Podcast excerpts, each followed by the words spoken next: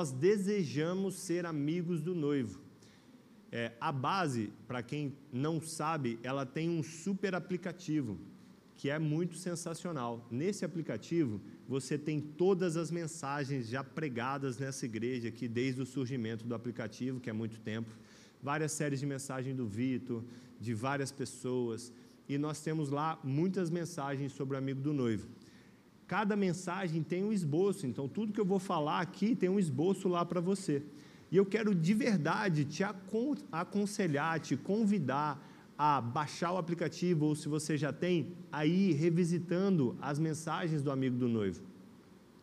Essa conferência, ela pode ser um divisor de águas na sua vida, desde que você entenda, que você venha imerso por essa mensagem.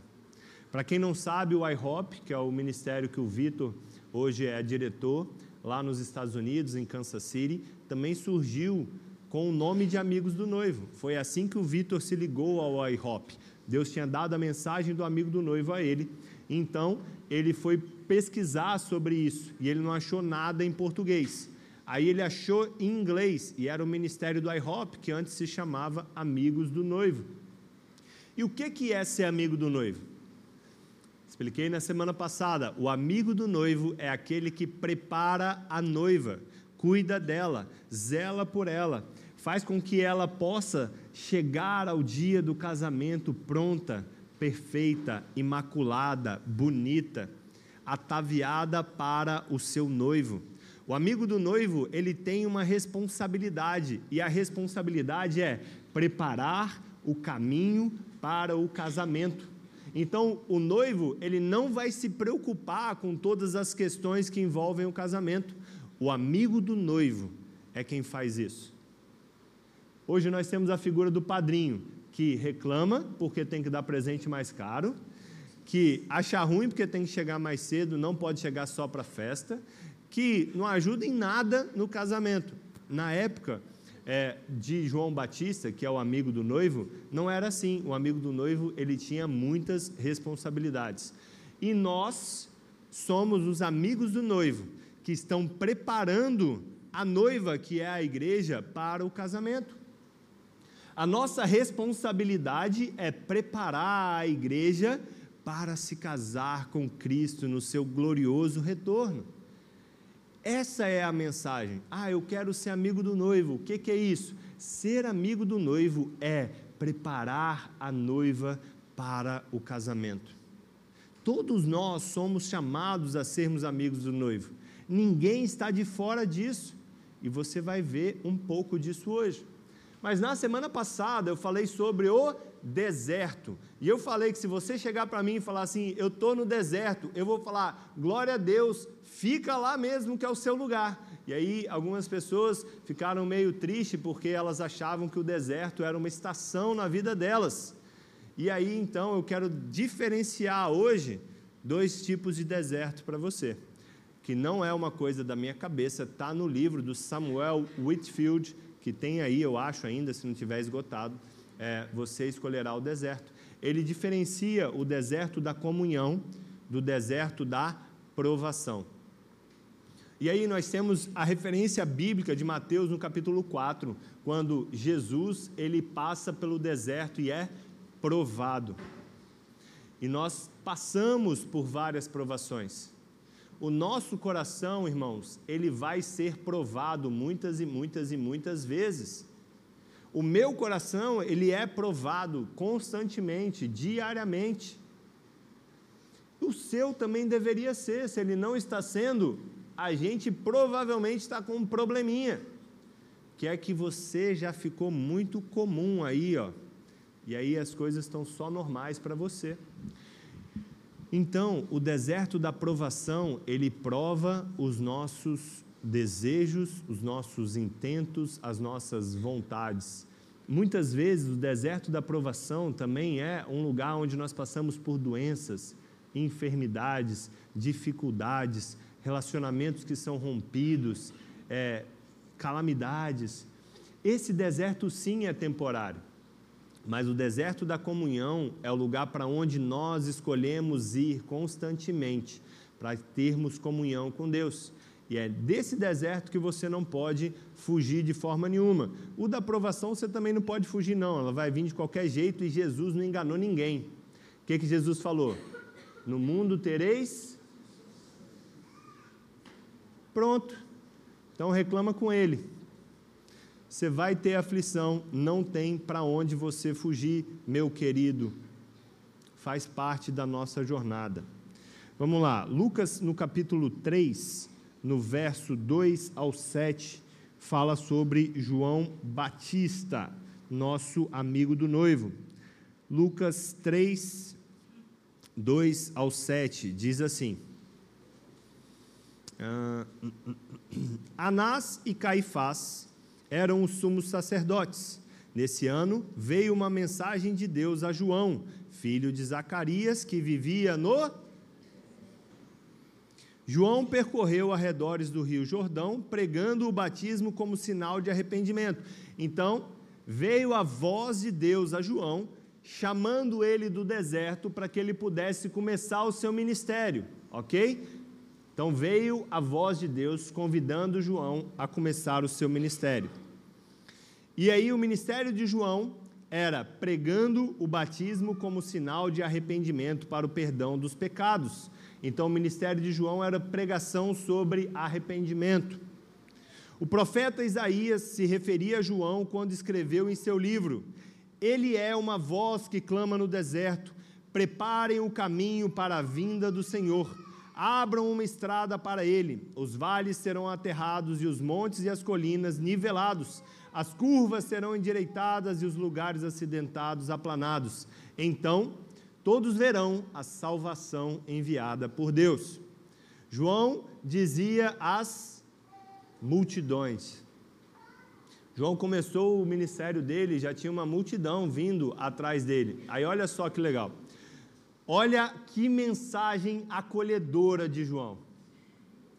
João era uma pessoa afável. Você olhava para ele, você via tipo um teddy bear, sabe, aquele ursinho de pelúcia delicioso. As multidões vinham a João para serem batizadas e ele dizia: raça de víboras, quem convenceu, quem, quem os convenceu a fugir da ira que está por vir? Imagina que pregação deliciosa era, né? E aí as pessoas, elas se arrependiam dos seus pecados e elas eram batizadas. Irmãos, só tem uma chance em um milhão dessa pregação dá certo. Só existe uma possibilidade de uma pregação como essa dar certo. Ela ser carregada, embebedada, cheia, submersa pelo Espírito Santo.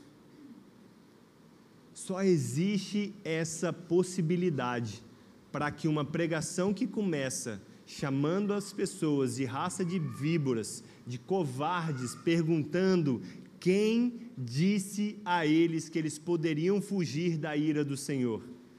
E as pessoas falarem: Não, João, eu quero ser batizado, eu quero largar a minha velha vida.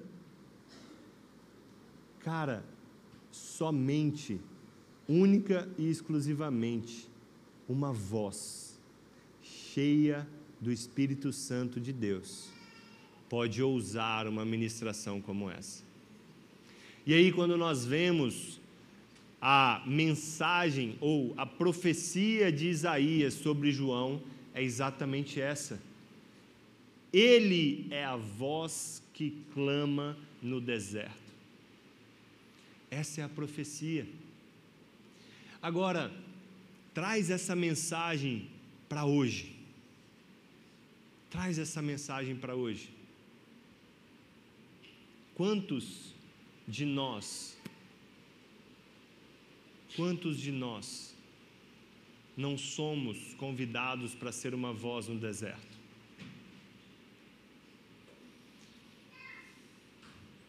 Meus irmãos, a gente estava no interior, e aí eu e Mariana andando na rua, eu não sei o que, que eu estava fazendo, mas enfim. Ah, estava comprando negócio na loja lá, presente. Aí passaram duas meninas de mão dada. E aí tinha um senhorzinho olhando, aí o senhor falou assim: bem que a Bíblia diz, você vai ver coisa. Eu não sei aonde a Bíblia diz isso. Mas ele citou. Eu não ouvi porque eu sou homem. Homem não ouve essas coisas. Mas Mariana, irmãos. Homens, cuidado que vocês falam perto das mulheres, tá? Então, cara, a mensagem, ela não é uma mensagem palatável. Eu acabei de falar para vocês sobre generosidade. Gente, vamos parar para pensar aqui na boa. Quem em sã consciência são, completamente são da mente, da memória, da sua capacidade cognitiva, pega o seu dinheiro, entrega para uma pessoa que não vai te dar publicidade nenhuma e que vai usar o dinheiro do jeito que quiser e você não vai poder falar nada. Quem? Esses dias eu fiquei emocionado e chorei com um rapaz que ele dá dinheiro para as pessoas na rua, assim, aí as pessoas choram, abraça ele. Eu sou um pouco emotivo, então chorei também, né? Mas ele está tendo toda a publicidade, ele tem tipo milhões de seguidores. Aqui é só nós mesmo, sem publicidade. A nossa mensagem é: olha, ele está voltando. Ele quem? Jesus. Cadê Jesus? Fala isso na rua, se as pessoas não vão querer te internar. Fala isso na sua casa, se você tem um parente que não é cristão, para ele fazer chacota de você a mensagem ela não pode se perder. A mensagem ainda é sobre a raça de víboras. E muitas vezes eu e você somos a raça de víboras. Muitas vezes eu e você somos essa raça de víboras. Irmão, se não for pela graça de Deus, o que nós poderíamos estar fazendo aqui? se não for pela misericórdia, pelo perdão, se não for pelo amor que encobre a multidão dos nossos erros, o que nós faríamos aqui agora? Se Ele não encher o nosso ser do Espírito Santo de Deus, a nossa voz vai soar como nada. Apenas uma voz que surge do deserto tem o poder da voz de João. Apenas a voz que surge do silêncio do deserto, onde você se encontrou com um amado da sua alma, tem o poder da voz de João. João, ele era o cumprimento da profecia de Isaías. E o título que ele se deu foi de amigo do noivo, mas o título que o profeta Isaías deu para João foi: Ele é a voz. Ele é a voz. E eu, quando era adolescente, adolescente jovem já, né? Embora tenha nascido velho, ali do alto dos meus 20, 20 e poucos anos, eu ia muito nas conferências e eu adorava e continuo gostando muito de conferências mas eu me lembro de ouvir várias vezes o Gustavo Paiva, que é uma pessoa que eu gosto muito, falando: Nós somos uma voz e não um eco. E aquilo a gente ficava assim, yeah, nós somos uma voz, você que é jovem, então você fica, vamos mudar o mundo com Jake Hamilton, banando cabeça, pá e tal. E é coisa muito legal, você fica energizado ali, é maneiro nada contra, e eu gosto muito do Gustavo Paiva, e eu acho que nós somos uma voz mesmo. Nós somos uma voz, muitas vezes calada pela nossa passividade. Nós somos uma voz, mas nós somos uma voz viciada em influência. Então você acha que eu sou uma voz, porque eu estou falando, sei lá, para 200 pessoas que vêm no YouTube lá ao longo dos anos e anos e anos que a mensagem fica, mais 150 pessoas aqui. Então, eu sou uma voz porque eu falo para 350 pessoas? Claro que não. Nós não podemos medir a nossa voz pela nossa influência. Qual é o pequeno grupo para o qual Deus te deu uma voz? Pode ser a sua família, a sua casa, pode ser o seu único filho sobre o qual Deus te deu uma voz. E a sua voz importa para aquela pessoa. A sua voz importa para aquele pequeno grupo. Mas nós calamos a nossa voz porque achamos que não temos influência. Nós calamos a nossa voz porque achamos que ela não importa. Nós calamos a nossa voz porque nós achamos que esse é o serviço de outra pessoa. E aí tem um outro grupo de pessoas, que são as pessoas dos comentários, que elas falam, falam, falam, falam, e elas não têm uma voz. Por quê? Porque elas falam cheias de si mesmo, de ira, de raiva. O Anderson me mandou uma mensagem falou assim: não deixa passar para o seu coração, não. Eu falei, cara, não passou, estou achando divertidíssimo isso aqui. Não fiquei nada ofendido com nenhum comentário idiota que foi postado ali. Mas isso mostra o quão cheio de nós mesmos nós estamos, sabe? Justiça própria. Como essa igreja pode fazer uma arte assim? Eu preciso fazer justiça e condenar eles. Eu preciso dizer que isso é do capeta. Um monte de eco, ecoando, ecoando, ecoando, ecoando, ecoando, sem nenhuma vida sem nada da presença de Deus. João era a voz, e nós somos convidados a sermos a voz, que continua clamando nesse deserto maluco que é o nosso dia de hoje, dizendo: ei, tudo isso aqui não se compara à glória do que há de vir. Tudo isso aqui vai ser completamente transformado quando um rei judeu vier governar o mundo.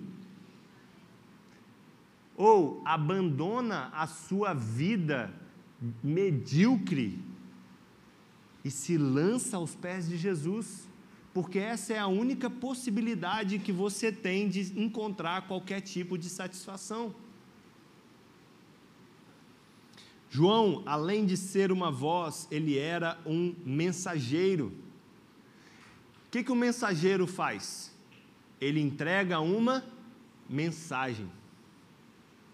João, ele era um mensageiro.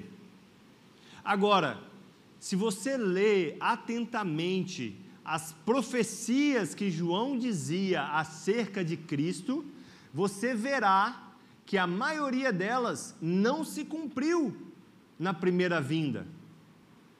João então estava sendo um mensageiro da primeira e um precursor também da mensagem da segunda vinda. E nós? Nós não estivemos lá na primeira vinda, a não ser que você seja espírita kardecista, você acredita no que eu estou falando.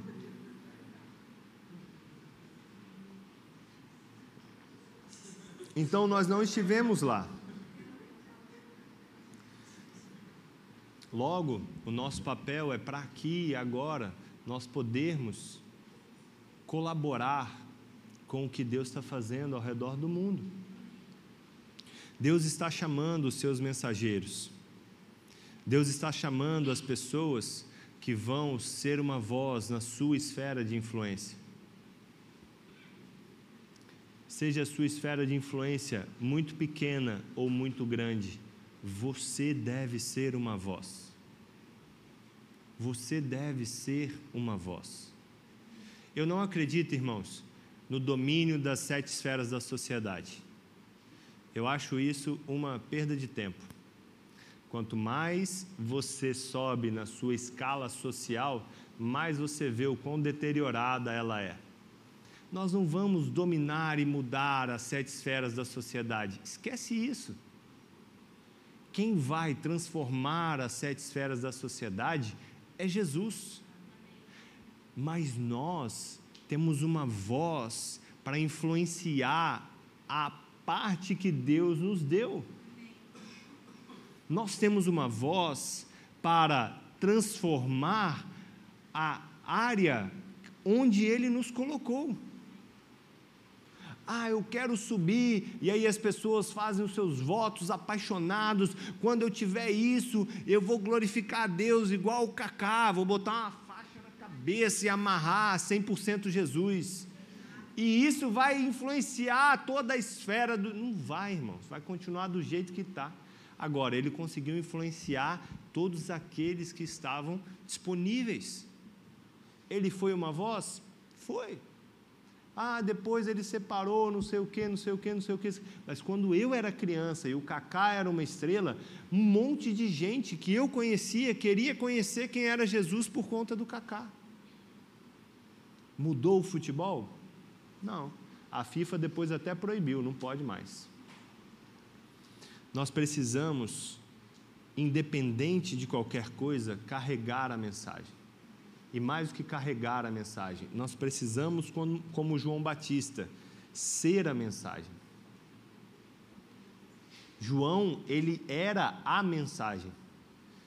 Uma coisa que me constrangeu demais quando eu li o livro do Samuel Whitfield foi o seguinte: ele fala, João proclamava as escrituras com poder e as pessoas elas se arrependiam dos seus pecados ao ouvir João declarar as Escrituras. Irmãos, imagina eu aqui, ó, lendo para você, igual eu acabei de ler, e você vindo correndo, se lançando no chão aqui, falando assim: Eu quero ser batizado, eu sou pecador. Era isso que acontecia com João. Olha que loucura. Por quê? Porque João era a mensagem. Ele construiu a sua vida única e exclusivamente ao redor disso. Imagina você no deserto, nada para fazer, e você vivendo isso durante 30 anos. Irmãos, ontem eu fui. Acordei cedo, estudei, pá, deu oito horas, eu falei assim, vou agora me isolar. Aí fui. Aí fiquei lá até às onze Três horas. Voltei, ó, renovado. Só que ao final da terceira hora, eu confesso para você que eu já estava aqui, ó, postando no Instagram. João não tinha Instagram, foram 30 anos submerso na mensagem de proclamar que o Messias estava vindo. E quando ele proclamava isso, irmãos, era diferente. Independente do que Deus te deu, independente de quão envolvido você está com vários afazeres, com várias coisas, o Senhor vai te liderar numa jornada de formação. À medida que você colocar o seu coração disponível para Ele, Ele vai te liderar numa jornada de formação. E Ele está chamando várias pessoas. Hoje eu cheguei na igreja, uma pessoa veio compartilhar comigo um sonho. E o sonho dela era Deus chamando ela para mais. Deus está chamando pessoas para mais. O meu coração, que eu tenho falado do turno das pessoas mais velhas, no Brasil as pessoas mais velhas vão sendo colocadas de lado. Não, eu quero todas as pessoas mais velhas aqui, amando a Jesus. A gente tem a ideia de que é o jovem que vai fazer a coisa toda. O jovem, irmãos, vai fazer um monte de coisa. Só que ele não vai fazer nada sozinho, porque ele vai na força do braço dele e ele se cansa. Agora, quando todos nós entendermos que isso é para sempre, não vai haver mais essa distinção. A profecia de Joel vai se cumprir sobre nós. Independente, irmãos, do que você faça, independente do local onde você está, independente de qualquer coisa, se você colocar o seu coração disponível, ele vai te levar numa jornada de formação, onde você vai ter o deserto da aprovação, onde você vai ter o deserto da comunhão. E deixa eu te falar mais uma coisa mais interessante ainda. Se você tem um chamado em comum, a sua aprovação vai ser pior. Então você que vem aqui, ó, querendo uma palavra profética de encher estádios, cuidado com o que você está pedindo. Se for isso mesmo que ele tem para você, irmãos, ele vai te moer bastante antes, um pouquinho assim, com amor, com todo carinho, igual João Batista. João era um mensageiro aprovado. E outra coisa que eu acho muito legal sobre a mensagem de João, está lá em João capítulo 1, versos 6 a 8. João apóstolo, não João Batista, que João Batista não tem livro na Bíblia, tá, gente? Escola Bíblica Dominical para vocês. Olha o que que João é... Deixa eu abrir aqui para vocês. João 1, 8. Desculpa, 1, 6 a 8.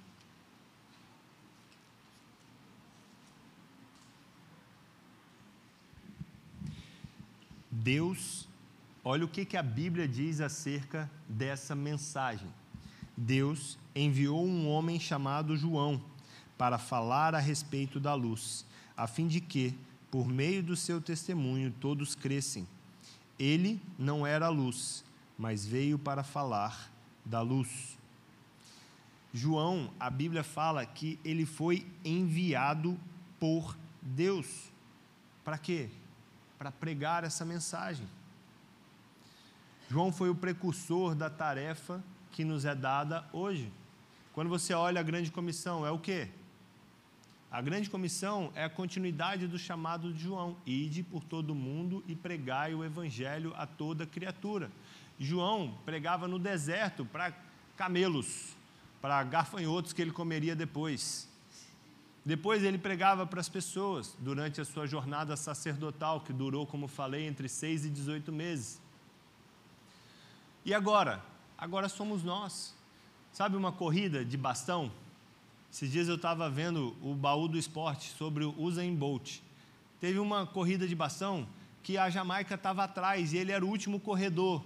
E aí o cara entrega o bastão e os Estados Unidos está na frente. O imperialismo americano precisa ser derrotado pelo marxismo cultural. Vamos! E aí vem, vem o Zayn Bolt, passa todo mundo e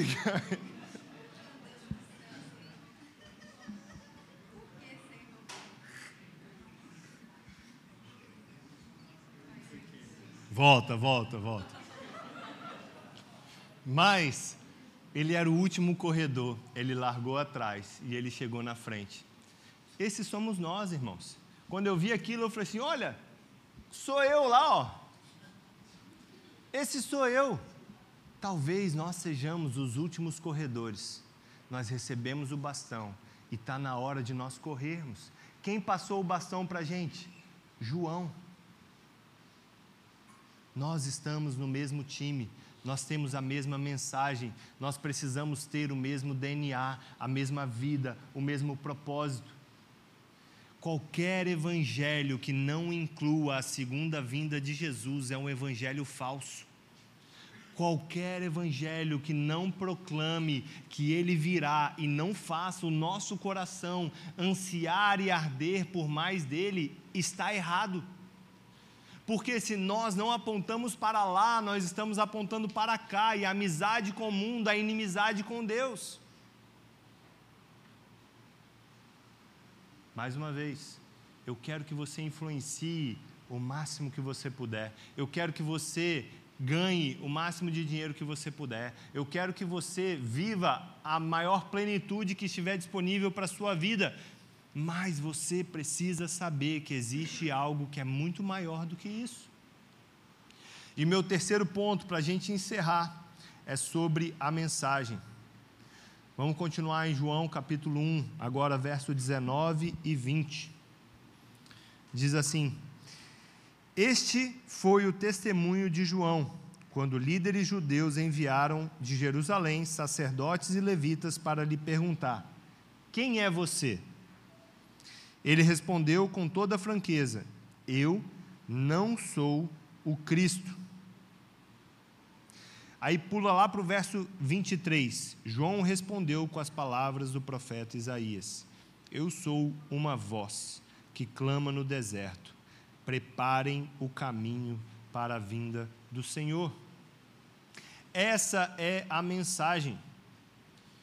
Quando nós temos uma voz, quando nós somos mensageiros, nós sabemos que a mensagem não é sobre nós. A base vai ser a maior igreja do Espírito Santo. É sobre mim, então? Eu vou ser o pastor mais ungido do Brasil. Ah, então toda essa mensagem é sobre eu mesmo. Eu quero descobrir o meu chamado. Eu quero saber o meu propósito. Eu quero viver a plenitude disso aqui. E é tudo sobre o que eu quero. E aí eu chego diante de Deus com a minha listinha de pedidos. Pedido número um: ganhar na Mega Sena. Pedido número dois: arrumar uma esposa. Pedido número três: que ela seja linda. E aí a gente vai, mas nem todo mundo vai ter a sorte que eu tive com a esposa. Mega Sena ainda não deu certo, mas está em tempo, Senhor. A mensagem é sobre Ele e a glória dele e a plenitude dos tempos. Eu não sou o Cristo eu não posso me afeiçoar pela igreja. Eu não posso querer ela para mim. Eu não posso querer que você me deseje mais do que você deseja a Ele. Qualquer ministração que eu faça não pode fazer você sair daqui querendo mais de mim.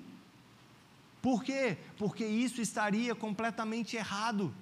Todas as ministrações que eu fizer, você tem que sair daqui querendo mais dele, porque é sobre ele. Todos os turnos de oração que nós temos bandas tocando, você não pode sair daqui querendo tirar uma foto com um cantor, você tem que sair daqui amando mais a ele. E o IC, o IC não é sobre o líder ser ungido pastor, porque ele é muito maravilhoso, é sobre você sair de lá apaixonado por Jesus. E todos os nossos encontros, paixão por Jesus. Por quê? Porque eu não sou o Cristo. A igreja não é o Cristo.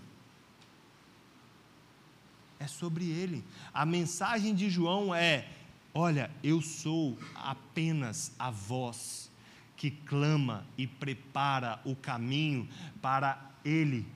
João apontava em todo o tempo para algo. A nossa mensagem nunca vai ser uma mensagem de desesperança. A nossa mensagem nunca vai ser uma mensagem de derrota. Quando eu cheguei na base, o, o Vitor me deu um livro para ler. E aí eu li o livro e falei para ele: Cara, que depressão esse livro. É muito triste. Você sai acabado assim, você sai, o cara é muito pessimista. Aí ele falou assim: É, eu sei que é. Aí eu falei assim: Por que, que você me deu esse livro? Para você entender, né? Como é que as coisas funcionam. Assim, tem visões diferentes, tem coisas diferentes. E eu falei: Cara, mas você pensa assim? Ele falou assim: Não, eu não penso assim. Não é sobre a gente abraçar um sofrimento, uma vida derrotada, uma vida triste, uma vida pesada. Oh, miserável homem que sou, quem me livrará do corpo dessa morte? Iago, será que você pode dar uma chibatada na minha costa? Eu sou muito pecador. Não é sobre isso. Não é sobre isso. Todo o nosso ensino não é sobre esse tipo de questão. Nós não somos pessimistas, nós somos ultra otimistas. A nossa mensagem é a mensagem mais otimista que existe. Nós cremos que uma pessoa vai governar durante mil anos e redimir toda a terra. Você consegue entender isso? Você nunca mais vai ver um morador de rua. Você nunca mais vai ver uma pessoa doente. Você nunca mais vai ver fome. Você nunca mais vai ver sede. Você nunca mais vai ver mazela. Você nunca mais vai ver qualquer tipo de desgraça. Você não vai estar lutando com a cobiça do seu coração. Por quê? Porque Jesus, em pessoa, estará governando todas as nações. Essa é a mensagem mais otimista que existe, irmãos. Nós precisamos abraçar a mensagem. A nossa mensagem precisa apontar para Cristo. A nossa mensagem precisa apontar o tempo inteiro, inteiro para Ele. Agora, como que isso acontece? Olha para o seu lado, se não existe um deserto esperando uma voz que clame. Olha para o seu lado, olha para a sua realidade. Eu sei, irmãos, se você é como eu, você olha para você e pensa assim: Senhor, isso é para outra pessoa, isso não é para mim, não. Eu penso isso todos os dias. Falo, Senhor, acho que você deu uma erradinha aí no seu processo seletivo. Mas essa é a mensagem é para todos nós. Nós precisamos ser a geração que vai abraçar isso. Mateus 3, 11 e 12 diz assim: ó,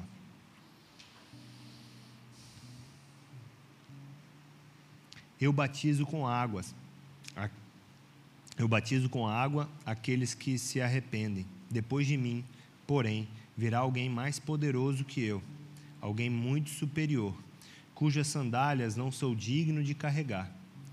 Ele os batizará com o Espírito Santo e com fogo. Ele já tem na mão a pá, e com ela separará a palha do trigo, e limpará a área onde os cereais são debulhados. Juntará o trigo no celeiro, mas queimará a palha no fogo que nunca se apaga. Essa mensagem é sobre a segunda vinda de Jesus. Ela ainda não se cumpriu. Essa é a nossa mensagem. Essa mensagem é sobre mim e você. Sobre nós abraçarmos e sermos o trigo e não o joio. Sobre nós dedicarmos a nossa vida a isso. Sobre nós abraçarmos o nosso deserto Irmãos, essa é a vida que vale a pena ser vivida. Essa é a única vida que vale a pena ser vivida. Todo o resto somos nós correndo atrás do vento. E o vento é a nossa próxima conquista. E o vento é a próxima conquista. E a próxima conquista que, que eu quero agora? Eu quero um emprego melhor. Consegui. O que, que eu quero agora? Uma promoção. O que, que eu quero agora? Um casamento. O que, que eu quero agora? Filhos. O que, que eu quero agora? Viagens. O que, que eu quero agora? Qualquer coisa.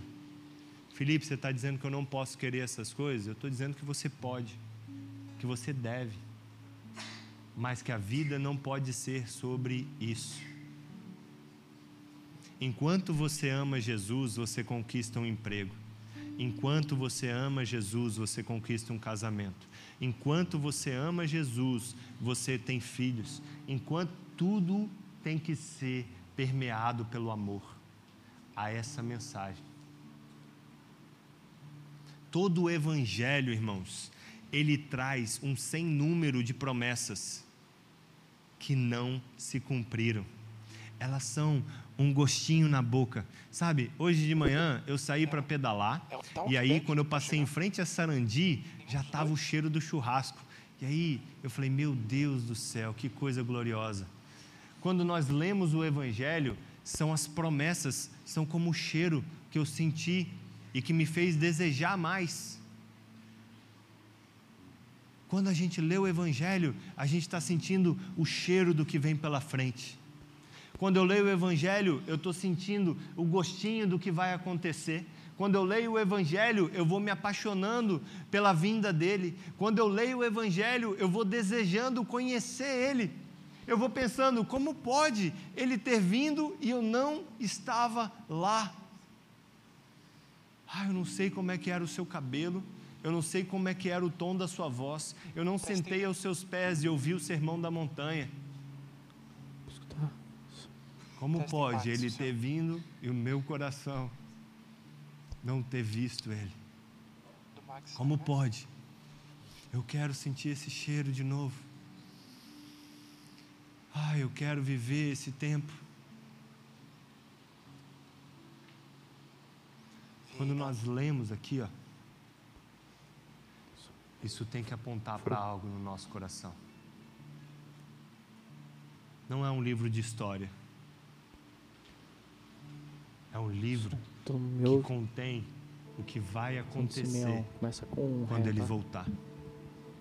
Meus olhos e o ré e lá. Eu acho lindo, irmãos.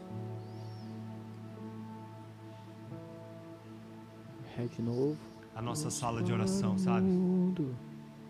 É, é a coisa mais linda que existe. É a sala de oração. Às vezes tem, sei lá, agora tem sido menos, né? Agora a gente está cheio, graças a Deus. Mas às vezes é pouca gente. E nós estamos aqui, ó, sentindo o cheiro dele. Só que é mais rápido, Max. Vale a pena viver essa vida. Vale a pena levantar a oração e a adoração. Nós estamos sentindo o cheiro. Nós estamos sentindo o cheiro. Nós vamos continuar. Vamos continuar orando. Vamos continuar adorando. Até que toda a terra seja impregnada pelo cheiro dele.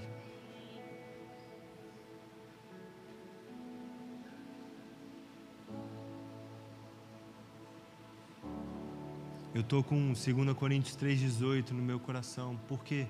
Porque eu preciso contemplar a glória dEle. A minha vida precisa ser transformada completamente segundo a Sua imagem gloriosa.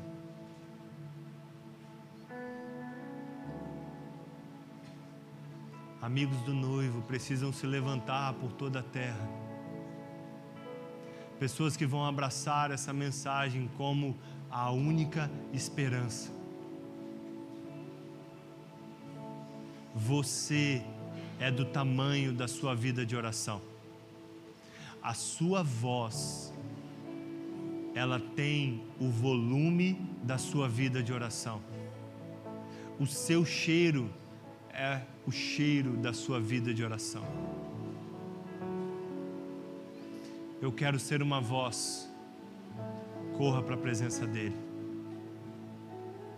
Eu quero ser o mensageiro, corra para a presença dEle. Eu quero carregar a mensagem, corra para a presença dEle.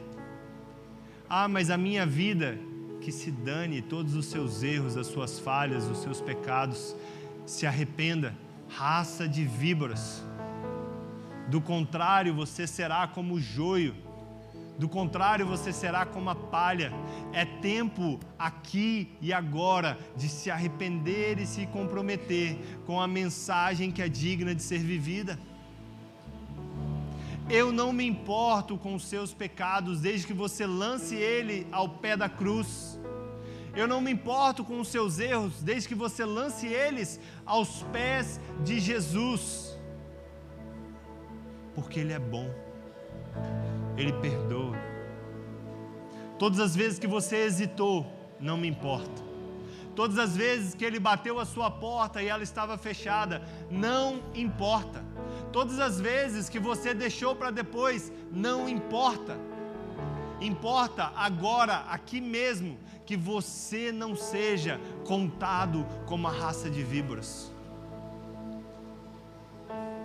Que ele encontre no seu coração o desejo por ser a voz que clama no deserto. Que Ele encontre no seu coração o desejo de preparar o caminho para o relacionamento com Ele. A segunda vinda é sobre a plenitude do nosso amor, aonde nós vamos amá-lo plenamente.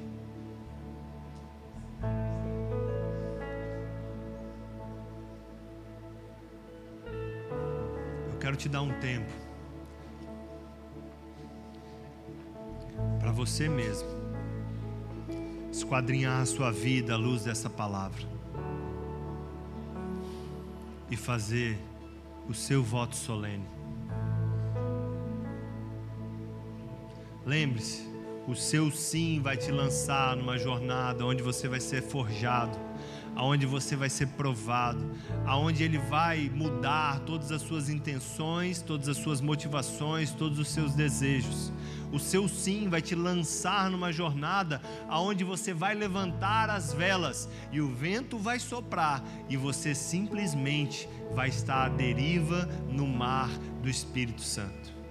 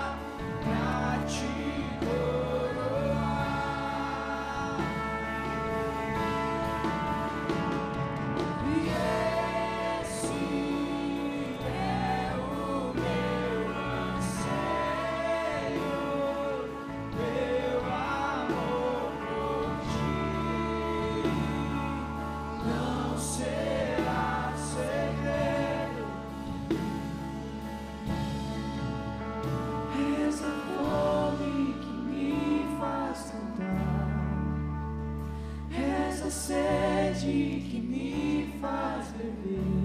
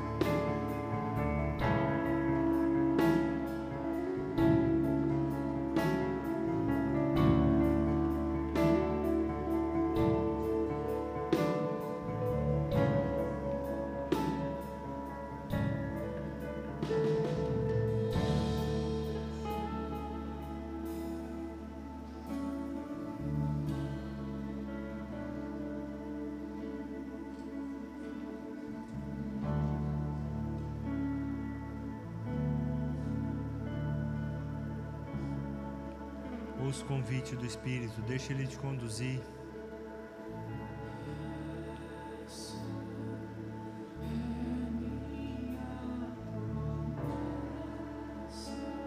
Deixa o Espírito te conduzir.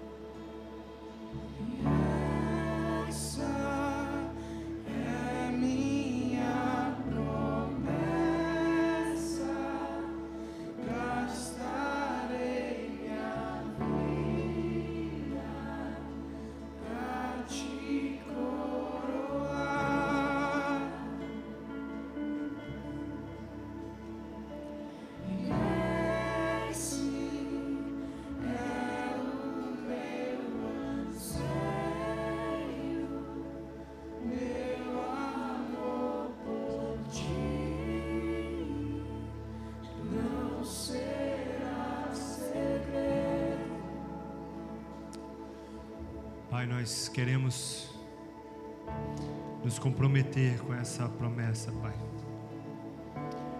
Que a nossa vida seja para te coroar, Pai. Que o nosso amor por Ti não seja um segredo. Que o Senhor nos dê, ó Pai, uma voz para aqueles que o Senhor tem colocado de no, debaixo da nossa esfera de influência. Que o Senhor, ó Pai, nos dê amor a essa mensagem, Pai. Que essa seja a mensagem da nossa vida. Esse é o nosso chamado, preparar o caminho para a vinda do Senhor. Esse é o nosso único propósito, preparar a sua noiva para que ela esteja pronta para o dia do casamento. Levanta, Pai. Levanta aqui, amigos do noivo. Levanta aqui, amigos do noivo.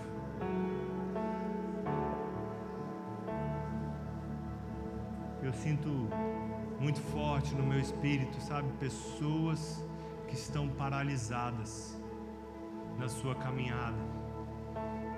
Pessoas que já receberam palavras, promessas, pessoas que já tiveram um coração ardendo em chamas e acabaram deixando isso para trás. Hoje a palavra de Deus para você é levanta, toma o teu leito e anda. Levanta, toma o teu leito e anda. É tempo de você voltar a caminhar. É tempo de você voltar a andar com Deus. As promessas dele para você, elas não ficaram para trás. As palavras proféticas dele para você, elas não ficaram para trás. Ele é fiel ele permanece fiel na sua infidelidade. Ele está te chamando de volta. Ele está te chamando de volta.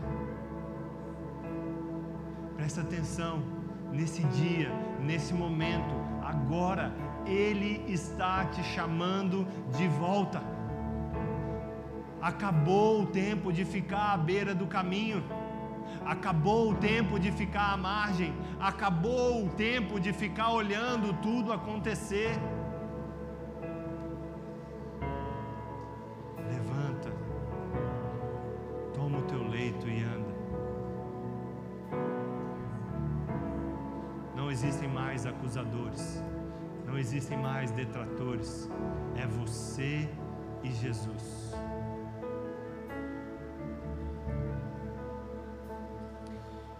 Chamar o nosso time profético à frente. Nós vamos encerrar agora. Se você deseja uma oração, nosso time profético vai estar aqui para orar por você. É, antes de nós encerrarmos, a Mariana, a, a, nosso time profético teve uma palavra de conhecimento por cura. Então, você não precisa vir aqui agora, mas nosso time vai estar aqui para orar por você no final. Que Deus te abençoe e te guarde. Que Deus faça resplandecer sobre ti a sua luz.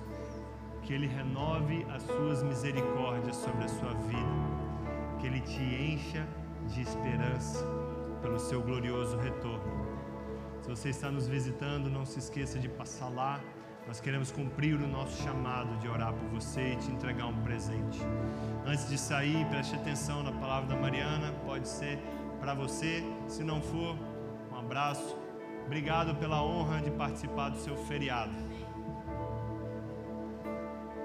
É, o nosso time profético teve duas palavras de conhecimento, então se tiver alguém aqui assim, queria te convidar a vir aqui para a gente orar por você. A primeira é alguém que está com muita dor no estômago. Amém? Se você tem sentido muitas dores no estômago, encontre o nosso time aqui, nós vamos orar por você. E a segunda palavra que nós recebemos é de pessoas ou de uma pessoa você tem sentido é, como se fosse um ataque cardíaco, como se fosse ansiedade dentro de você, tá bom? Então, se você tem experimentado taquicardias, é, peso no seu peito, no coração, nós queremos orar por você. Se você tem experimentado fortes dores de estômago, nós queremos orar por você e queremos que o Senhor pode te curar nessa manhã.